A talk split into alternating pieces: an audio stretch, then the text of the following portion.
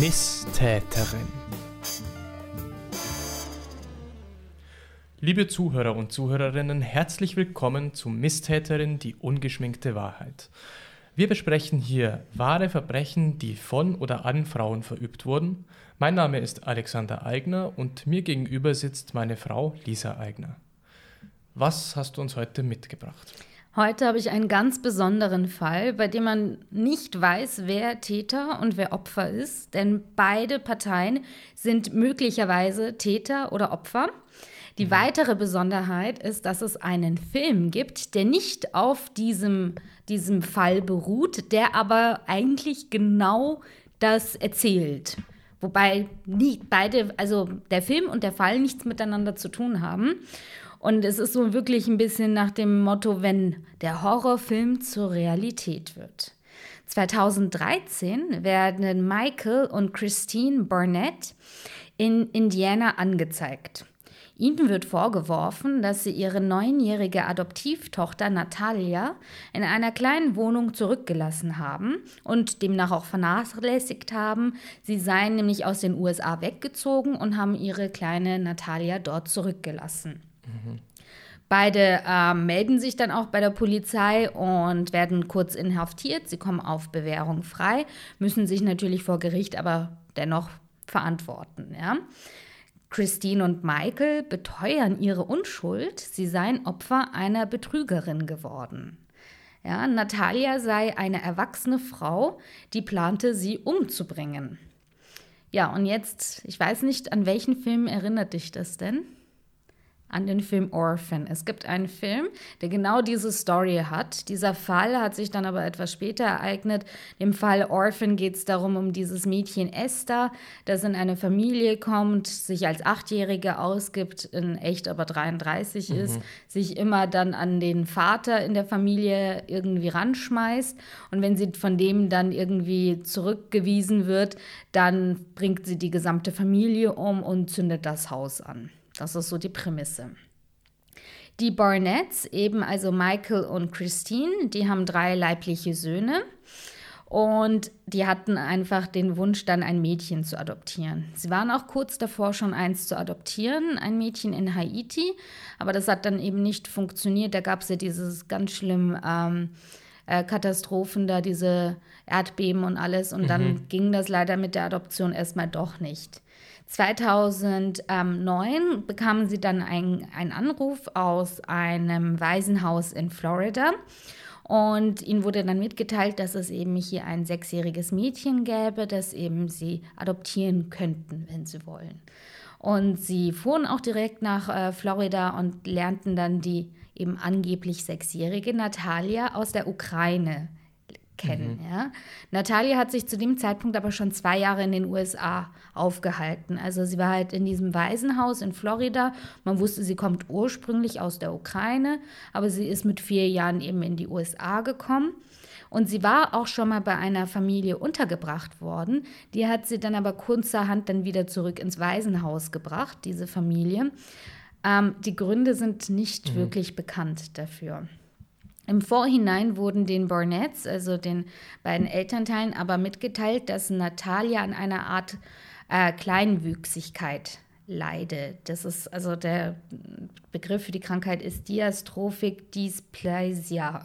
Also es ist eine Erkrankung eben, wo man dann halt ähm, sehr, sehr klein ist und eventuell auch Probleme mit den Knochen hat und zum Teil nicht richtig laufen kann. Ja ähm, bevor man das, also man hat denen aber nicht gesagt, dass Natalia gar nicht gehen kann.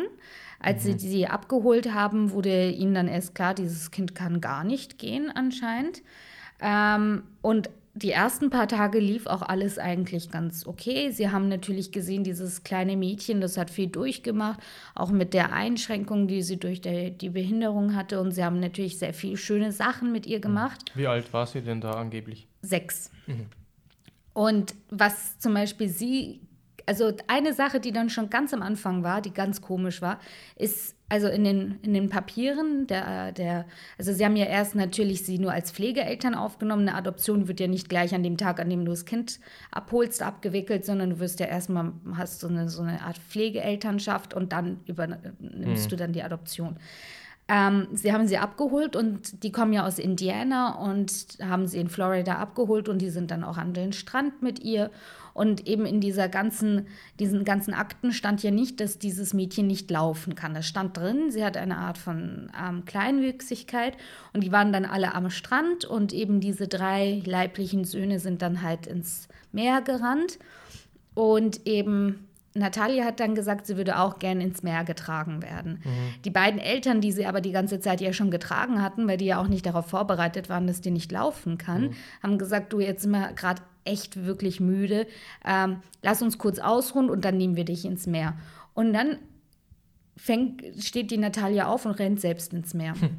Okay. Und dann haben die sich schon gedacht, irgendwie, also äh, gerade konnte sie noch gar nicht laufen mhm. und jetzt kann sie schon das ist dann schon ein bisschen komisch.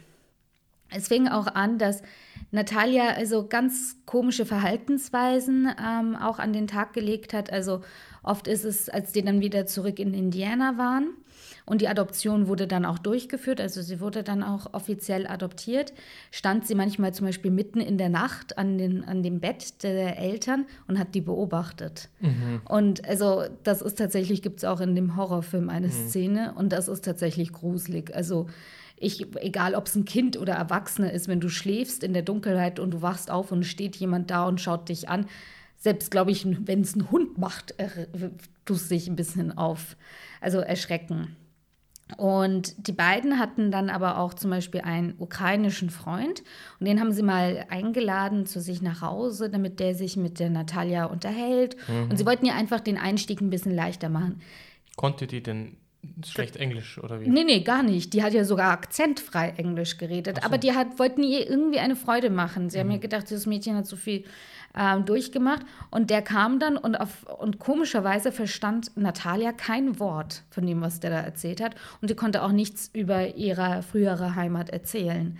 Also es, nach und nach kamen immer wieder so kleine Bröckchen, so kleine ähm, irgendwie Vorfälle, wo sich die Eltern gedacht haben, also irgendwie so ganz stimmt da was nicht. Mhm. Was dann aber eine ganz krasse Sache war, weil aufgrund ihrer Behinderung, und ich meine, auch wenn du jetzt denkst, sie ist sechs Jahre alt, ein sechsjähriges Kind duscht und badet sich ja noch nicht alleine. Das machst du ja mit dem. Und als die Mutter, also Christine, das erste Mal Natalia sozusagen in die Badewanne gesetzt hat und sie baden wollte, hat sie dann ihren Mann gerufen. Und der kam dann ins Badezimmer und dann hat sie so auf Natalia gezeigt, hat gesagt, äh, da. Und dann äh, ähm, wurde, sah man, dass Natalia schon eine ganz normal ausgeprägte Schambehaarung hatte, was mhm. für ein sechsjähriges Mädchen mhm. auch nicht ganz normal ist. Anscheinend hatte sie auch keine Milchzähne mehr. Mhm. Und auch es, also seitdem sie bei den Barnetts war, ist sie auch gar nicht mehr gewachsen, was natürlich mit der Kleinwüchsigkeit. Dennoch ist es so, dass mit der Kleinwüchsigkeit bei sechs Jahren hätte sie schon noch ein bisschen wachsen hm. sollen, wäre normal gewesen. Also es waren sehr viele komische Dinge, die irgendwie nicht so ganz gepasst haben. Auch hat zum Beispiel Natalia gar keinen Spaß gehabt, mit Puppen oder mit irgendwelchem Spielzeug zu spielen. Die hat mehr sich interessiert, mit Teenagern abzuhängen. Mhm. Die hat auch viel eloquenter geredet als ein sechsjähriges Kind. Also die hatte das Vokabular einer Erwachsenen, mhm. ja. Es wurde dann äh, mal, ging man zum Arzt eben und natürlich auch wegen ihrer Behinderung, dann hatte sie ja auch verschiedene Untersuchungen. Es wurde dann eine Untersuchung der Knochendichte gemacht und es wurde festgestellt. Deswegen? Wegen dieser angeblichen Krankheit? Nee. Das hatten die Eltern ähm, sozusagen in Auftrag gegeben, weil die halt, nachdem sie gesehen haben, da Schambehaarung und mhm. Milchzähne nicht. Und dann kam es auch noch dazu, dass eben die Mutter auch immer wieder Unterhosen gefunden hatte, in denen Blut war. Und mhm. das, demnach sollte, hatte Natalia auch ihre Tage regelmäßig. Mhm. Und das ist, also ich meine, es gibt sehr viele Kinder, die sind sehr, sehr früh reif, ja. Da haben die vielleicht mit zehn oder sogar schon mit neun ihre Tage, mhm. aber mit sechs ist es doch mhm. ordentlich früh. Und ähm, Dann wurde anhand der ähm, Knochendichte eben festgestellt, dass Natalia deutlich älter ist, als sie angibt mhm. zu sein. Und ähm, da, nachdem das festgestellt wurde, hat sich ihr Verhalten auch noch mal extrem verschlimmert. Also sie hat dann wirklich angefangen, die Wände zu beschmieren mit Blut und allem Möglichen. Von welchem Alter sind die denn dann ausgegangen? Also da haben sie, da haben sie noch kein richtiges Alter gesagt, aber es wird danach noch mal vor Gericht gegangen und dann sage ich dir, mhm. wie das Geburtsdatum geändert wurde, also das Geburtsjahr. Auf jeden Fall, sie hat dann angefangen, die Wände zu beschmieren mit Blut, mit Speichel, also mit, ähm, ja, einfach Sachen zu beschmieren. Sie hat Messer im Sofa versteckt. Sie hat immer wieder ein bisschen so angedeutet, dass sie ein Familienmitglied umbringen wird. Der Michael Barnett, also der Adoptivvater, sagte, er hat dann auch mal gesehen, wie sie Bleichmittel in den Kaffee von Christine ähm, ja, geschüttet hat, um sie mhm. zu vergiften. Und sie hat auch wohl mal versucht, die Christine in einen so elektrischen Zaun zu schubsen. Mhm. Ähm, mit den Ergebnissen dieser Untersuchungen, also über diese Knochendichte, gingen die Barnetts dann vor Gericht.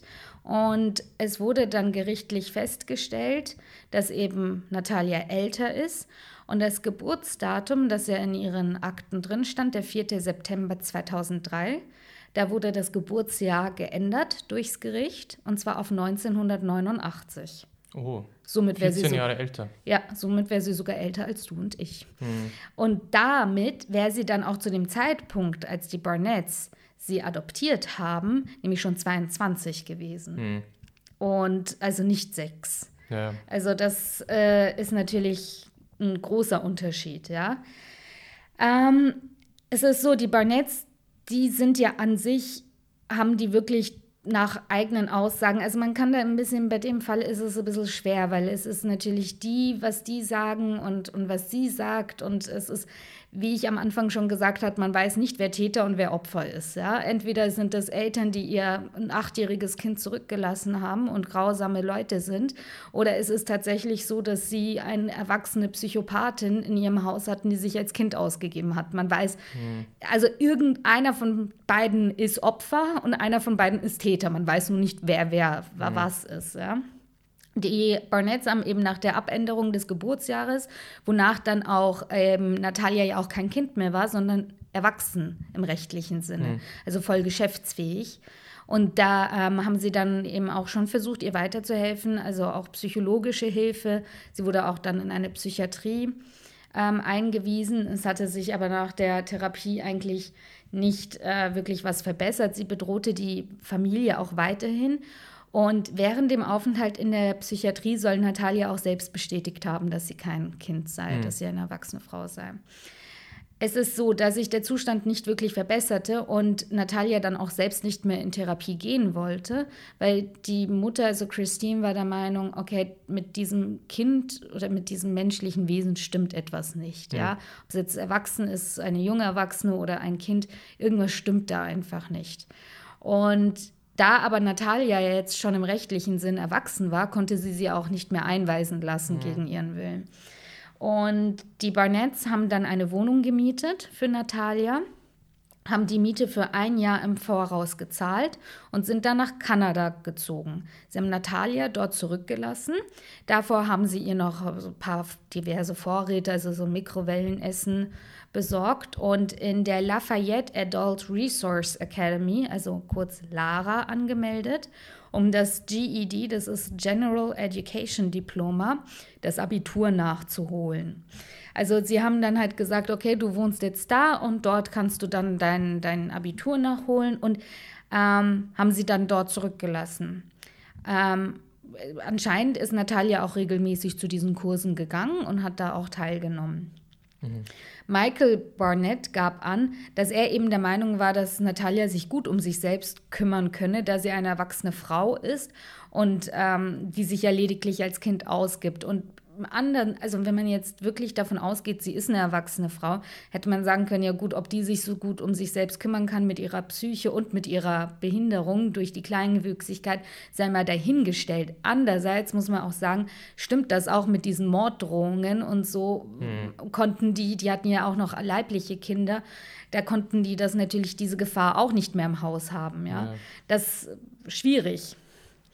Auf jeden Fall, Natalia verbrachte ein Jahr in dieser gemieteten Wohnung und sie zog dann in eine neue Wohnung. Natalias äh, Aussagen zufolge zahlte also Michael Burnett ähm, noch auch alle Rechnungen für den Unterhalt. Also es war nicht so, als hätten sie da zurückgelassen wie einen Hund irgendwo, sondern die haben schon noch die Rechnungen gezahlt und so. Mhm. Sie haben halt nicht mehr mit ihr zusammen gewohnt und sie, gut, sie haben auch nicht mehr im selben Land gewohnt. Nach ähm, Sie zog dann in eine neue Wohnung und nachdem Natalia ungefähr eineinhalb Monate in der neuen Wohnung gelebt hatte, wurde eine andere Familie auf sie aufmerksam. Und zwar eine Nachbarin von Natalia, die sie auch in diesem Kurs kennengelernt hat für dieses Abitur nachholen. Die rief eine Freundin von sich an und diese Freundin heißt Cynthia Mans.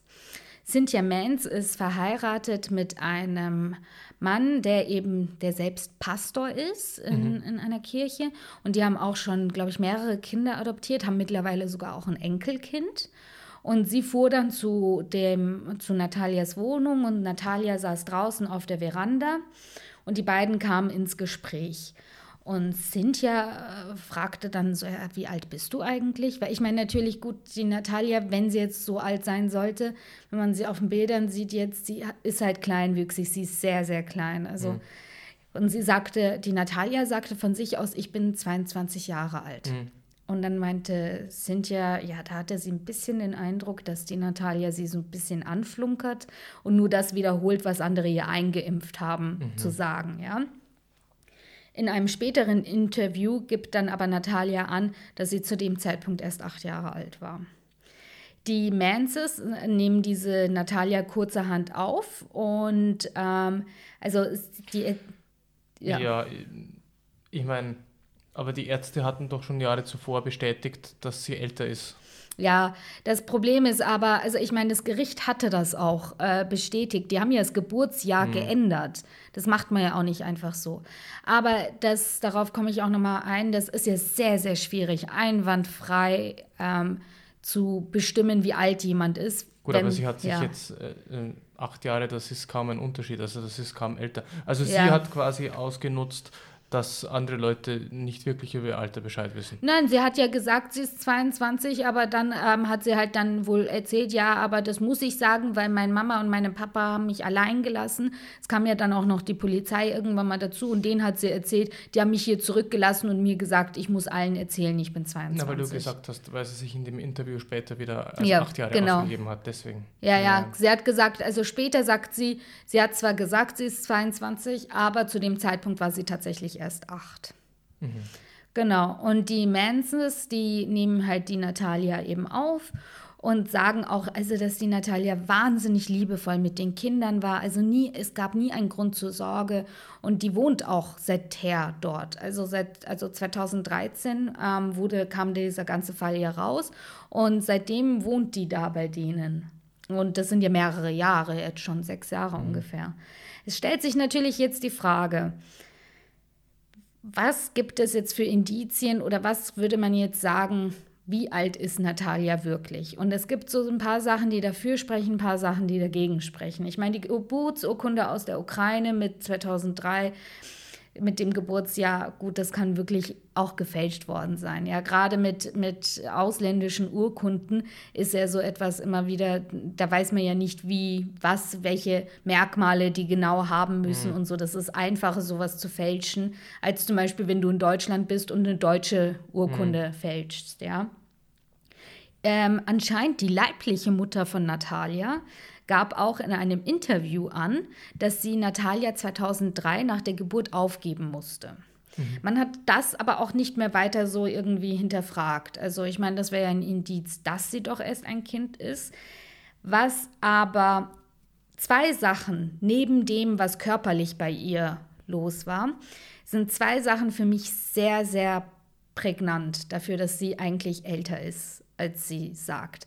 Ich meine, wenn wir jetzt mal, dass diese Abnormalien da, dass, es, äh, dass ein Sechsjähriges keine Schambehaarung hat und nicht ihre Periode hat und noch Milchzähne hat, wenn wir das mal draußen lassen und sagen, es kann ja mal einen Fall geben, in dem ein Körper ganz anders reagiert oder irgendetwas ganz anders ist. Aber was ich finde, ist, wenn sie, sie sagt, sie war acht Jahre alt ungefähr, als sie allein gelassen wurde, es schafft doch kein achtjähriges Mädchen ein Jahr lang alleine in einer Wohnung zu leben. Mhm. Also ich, sie war ja, ja mindestens ein Jahr lang da ganz alleine.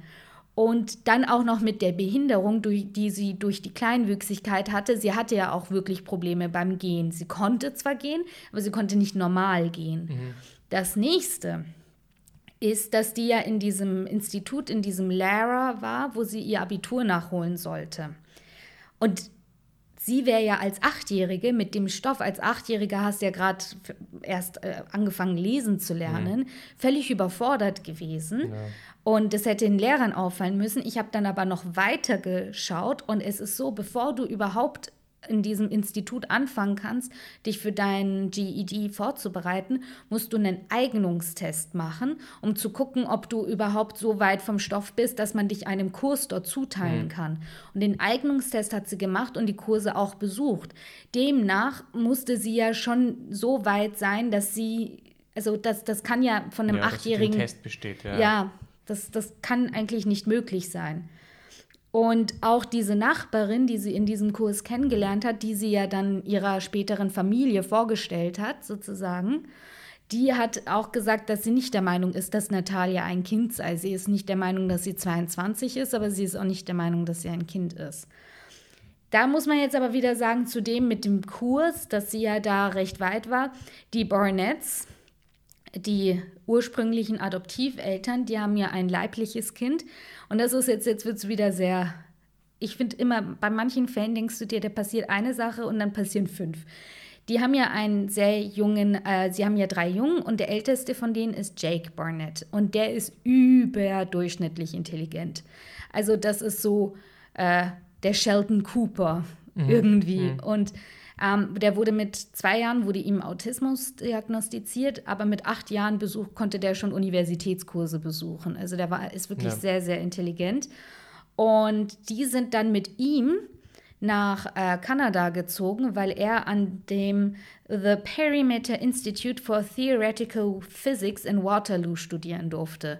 Und das war ein, eine großartige mhm. Chance. Und ich kann mir dann auch vorstellen, dass die dann eventuell die Natalia mal eher loswerden wollten, ja. weil sie das eventuell so als Hindernis gesehen haben. Ja, ist ja, ja, auch verständlich. Die wollte sie ja da nur umbringen. Ja, ja. wenn das stimmt natürlich. Das Leben muss ja die Hölle gewesen sein. Ja. So wie das geschildert wird. Ja, ich meine, im Endeffekt ist es so, dass, dass sie das sagen, die Natalia sagt was anderes, ja. Ich meine, die Story ging ja 2013 viral. Also als das rauskam, ja, okay, ein, ein Pärchen lässt seine achtjährige Tochter in einem ja, in einem Apartment zurück. Denn in den USA ging es durch, weil natürlich ähm, in den USA war dieser Film Orphan auch schon bekannt zu dem Zeitpunkt. Ich kannte den auch mhm. schon, als ich 2013 von dem Fall mal gehört habe. Und dann waren alle so, oh, das ist ja mega gruselig, genauso mhm. wie es da passiert. Und dadurch kam sehr viel Aufmerksamkeit darauf. Deshalb denke ich mir, wenn das jetzt so eine Psychopathin ist, hätte die nicht in der nächsten Familie selber abziehen können.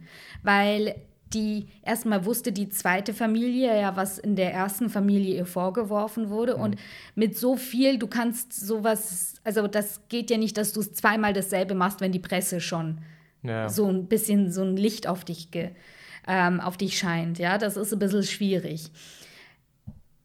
Sie, sie hat aber da schon sechs Jahre jetzt mittlerweile gelebt und 2019 hat sie dann äh, mit ihrer zweiten Familie, also mit diesen Manses, hat sie dann ein Interview gegeben bei Dr. Phil. Ich weiß nicht, ob dir das Nein. was sagt. Dr. Phil ist so so eine Art, ich weiß nicht, ob es früher nur eine Talkshow war, aber das ist so halt einer, ich weiß nicht, so wahrscheinlich so von der Größenordnung ein bisschen wie Oprah und so, die halt Leute immer interviewen mhm. und halt früher so eine Talkshow hatten und skurrile Fälle irgendwie mhm. von Familien. Und Dr. Phil sagt dann eben, ja, also er fragt sie dann auch äh, gerade heraus, ja, bist du eine erwachsene Psychopathin? Sie fängt an zu lachen und sagt nein. Aber das fand ich auch schon wieder so komisch. Also, weil das ist ja so das gewesen, was so über ihr schwebt. Ist sie das oder nicht? Und sie hat dann so ganz komisch gelacht. Ich fand, das war irgendwie schon so ein bisschen so. Ich glaube, wenn das über mir hängen würde und man würde mich das direkt fragen, würde ich nicht lachen, sondern wirklich sagen: Glaubt mir, ich bin das nicht. Ja. Mhm. Ähm, ich würde da eher verzweifelter sein und wollen, dass man mir glaubt und nicht drüber lachen. Ja. Weiß ich nicht. Aber das, ich glaube, das ist, kann man sich nicht vorstellen. Ja, das stimmt. Ja. Auf jeden Fall ist es dann so, dass eben die Familie, also ihre neuen ähm, Pflegeeltern sind auch dort und die sagen, ja, sie lebt jetzt mittlerweile schon sechs Jahre bei uns und sie ist immer liebevoll, wie ein Teil der Familie, also nie etwas Schlimmes. Und dann denke ich mir aber, wenn sie wirklich eine Psychopathin ist, die die andere Familie so terrorisiert hat, dann muss sie ja wirklich schwer krank sein psychisch. Hm. Kannst du das sechs Jahre lang dann zurückhalten? Kannst du das sechs Jahre lang dann unterdrücken, weil du weißt, du darfst das jetzt nicht zeigen? Ich denke, du kannst das vielleicht eine Zeit lang unterdrücken, aber nicht so eine lange Zeit. Irgendwann mal müsste es ja wieder rauskommen. Das ist wieder, das spricht wieder dagegen, weil ein so schwer kranker Mensch hat sich so lang, glaube ich, nicht unter Kontrolle. Ich weiß es nicht. Das, also, Psychologen befragen. Ja, aber das ist tatsächlich hm. auch etwas. Es ist, glaube ich, schwierig mit Genauigkeit zu sagen, wie alt Natalia ist. Es gibt viele Sachen körperlich und mental, die darauf schließen lassen, dass sie älter ist als, zu, als was sie hm. angibt. Also dass ihr Geburtsjahr nicht 2003 ist.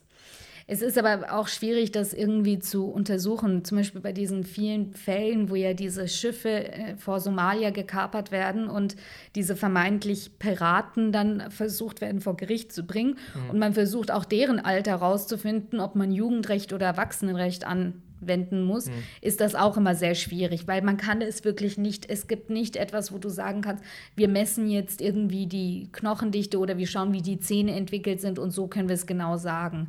Das ja. ist tatsächlich sehr schwierig. Ähm, ja, es haben sich aber tatsächlich auch andere Adoptiveltern aus den USA gemeldet und haben auch gesagt, dass sie ähnliche Probleme mit diesen Altersangaben mit Kindern aus der Ukraine hatten. Also ein Kind von einer, ähm, das adoptiert wurde, ein Junge, hat mal erzählt, dass anscheinend in seinem Kinderheim war das so, die haben da einen Jungen genommen, der äh, am größten war, dem haben sie gesagt, okay, du bist zehn Jahre alt und dann im Vergleich zu dem haben sie die anderen Altersangaben. Also mhm. einer, der ein bisschen kleiner war, war halt dann neun, jemand, der noch kleiner war, war acht und so. Mhm. Ähm, aber eine Diskrepanz von sechs zu 22 Jahren sollte ja dann doch ja. nicht entstehen. Ich denke, es wird immer so ein bisschen ein rätselhafter Fall bleiben, ein Horrorfilm, der Realität wurde. Und ja, einfach ein, ein Fall, der auf jeden Fall meine volle Aufmerksamkeit bekommen hat, weil ich den Film Orphan tatsächlich auch schon mega gruselig und den Fall auch mega gruselig fand. Ja. Und ja, wir hoffen, also was ich mir hoffen würde, ist, dass tatsächlich äh, irgendwie alle Beteiligten jetzt so einigermaßen unbeschadet ja. davon weggehen. Genau. Und ja, Genau, ja. das war der Fall. Ja, damit sind wir am Ende. Herzlichen Dank fürs Zuhören und wenn ihr wollt, hören wir uns in zwei Wochen wieder. Bis dahin eine gute Zeit. Bis dann.